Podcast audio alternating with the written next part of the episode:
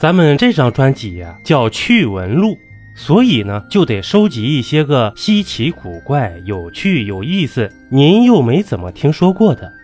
那么这一集呀，故事不长，就四集。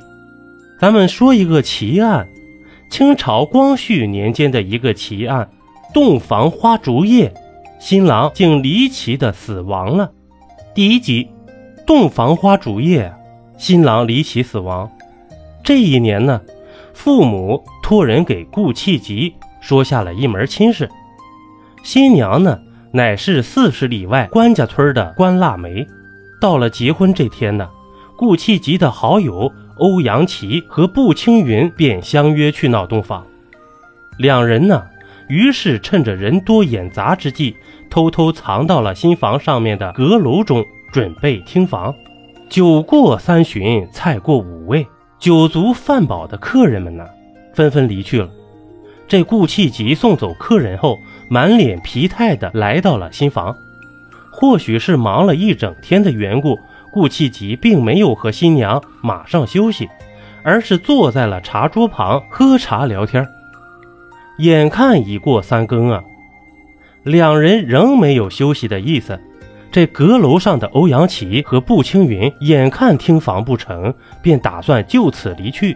就在两人准备离开之际，这欧阳琪却突然低笑道：“嘿嘿，倒是不能便宜了这小子。”说罢呀，拿出一把短刀，从楼板缝隙中丢了下去，想要吓一吓这对新人。最后呢，两人相约次日再来探望。便窃笑着从阁楼上溜了下去，各自返回家中。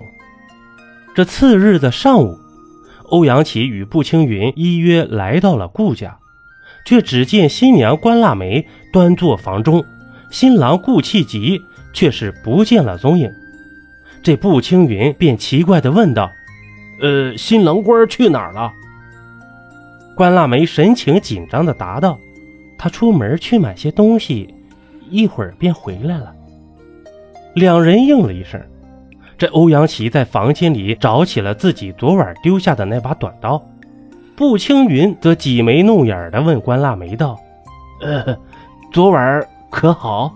没有见到什么稀奇古怪的东西吗？”这关腊梅迟疑了一下，从衣袖中抽出一把短刀，说道：“昨晚也不知是谁。”居然把这把小刀从阁楼上丢了下来，差点没吓死我们。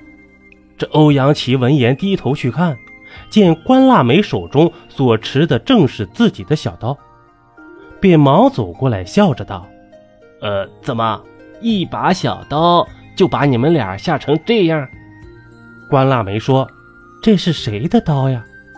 欧阳琦接过刀，说道：“嘿，是我的，是我昨晚从阁楼上。”丢下来的，关腊梅又从欧阳琪手中将刀拿了过来，问道：“果真是你的？”步青云也在一旁笑道：“嘿，当然是他的。昨晚我们藏在阁楼上，哎，想听房，哎，哪里知道你们怎么也不睡？这欧阳琪便从阁楼上，嗯，将这把刀丢了下来，想要吓吓你们。”步青云啊，话音未落，只见关腊梅脸色一变，站起身，一把抓住欧阳琦，嚎啕大哭道：“原来杀死我相公的就是你！”欧阳琦和步青云听了这话呀，顿时是目瞪口呆，不知道发生了什么。这顾家人听到哭声啊，倒是连忙赶了过来。只见这关腊梅啊，向众人哭诉道。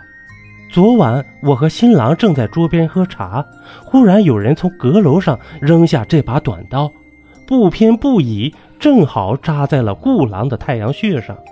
可怜顾郎当时便倒在了地上，再也没有醒过来。我一时慌了神，有心大哭一场。忽然想到，如果哭声传出去，家人必然闻声赶来，家人一来，这事就会泄露。闹洞房的人那么多，谁是凶手呢？